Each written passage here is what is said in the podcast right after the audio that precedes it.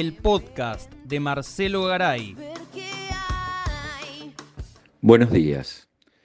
El pasado sábado hablábamos del laberinto y la manera de salir del mismo que parece haber elegido el presidente que genera tensiones en el frente de todos y que pone nuevamente como variable de ajuste a los sectores populares y la clase trabajadora, mientras los saqueadores juegan al bridge en el exterior, disfrutando de sus verdes obtenidos con deuda y fuga.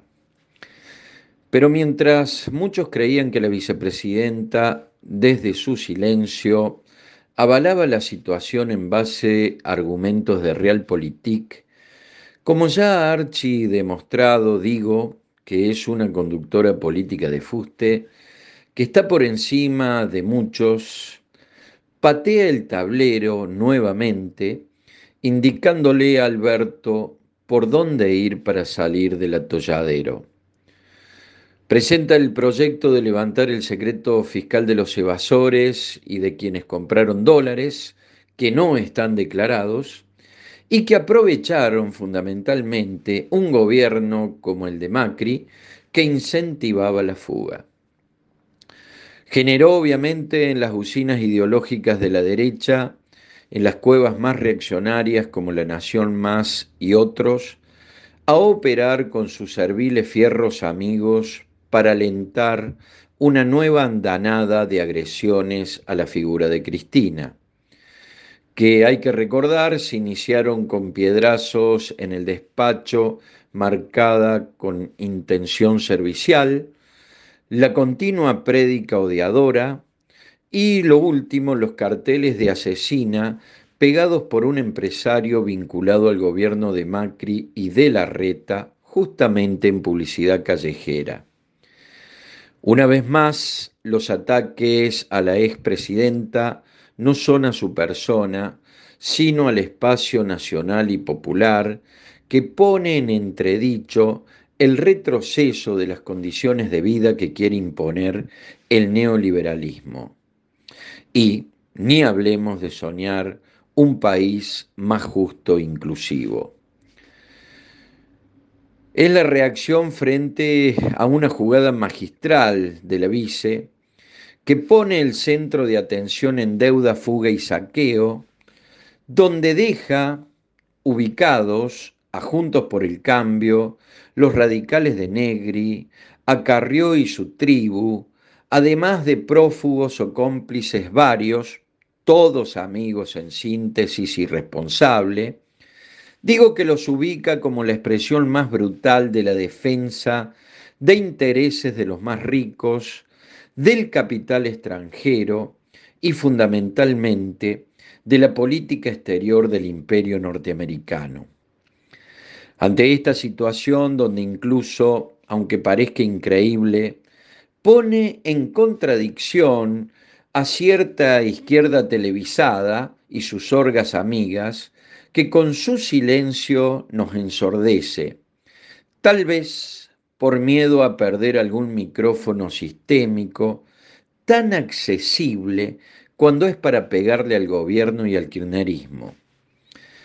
Frente a esto que ha paralizado a la derecha oficial, hacen jugar entonces a su automuleto de campaña, los fachos mal llamados libertarios, que aparecen con una bandera muy cara a la pequeña burguesía urbana, que desde el año 2008, después de pasado el temblor del 2001, una vez que recuperó esta clase su histórico nivel de fascismo, Dixit, Revista Barcelona.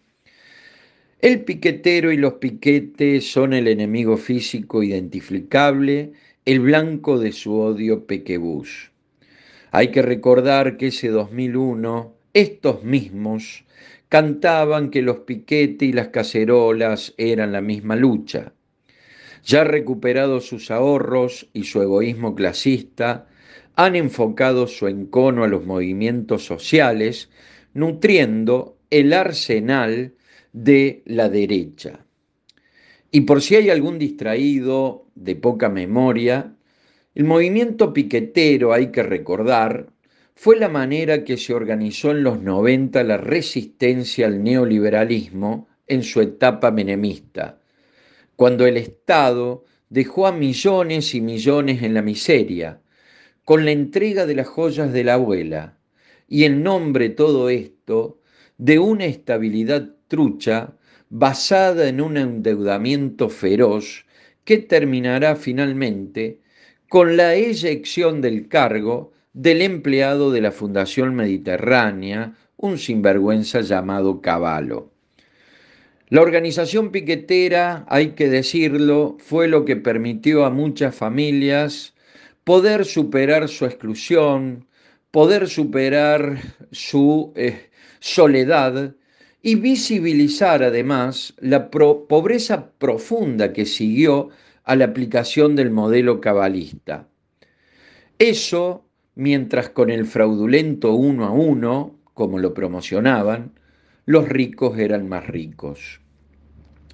No es casualidad que hoy aparezca un tal Marras, diputado del grupo Miley es la selva, que hace bandera de esto, que como un camisa parda en los Europa de 1930, sale a pregonar que hay que perseguir y combatir al movimiento piquetero, con el eh, peligro de alentar las formaciones de grupos parapoliciales al estilo de la Liga Patriótica o la AAA. Haga patria, mate un piquetero. Le falta decir para llamar a la acción directa total.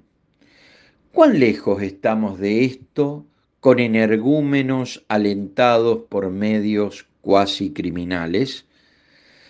Mientras tanto, la pobreza se profundiza, los funcionarios que no funcionan como, eh, como Moroni, el de trabajo, que insulta a los trabajadores y jubilados que la están pasando mal, se olvidan que si este país fuera el que existía en los años felices del 45, con industrias con pleno empleo, no habría piqueteros, la jubilación y el salario serían dignos, y la patria una comunidad organizada, donde jamás hubiéramos tenido que decir que las Malvinas son argentinas y los desaparecidos también.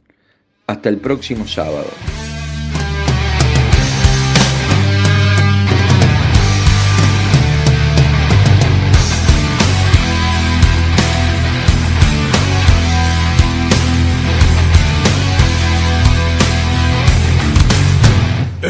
que digo, nadie se engaña.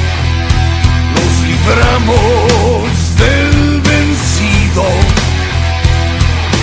Todos barremos con saña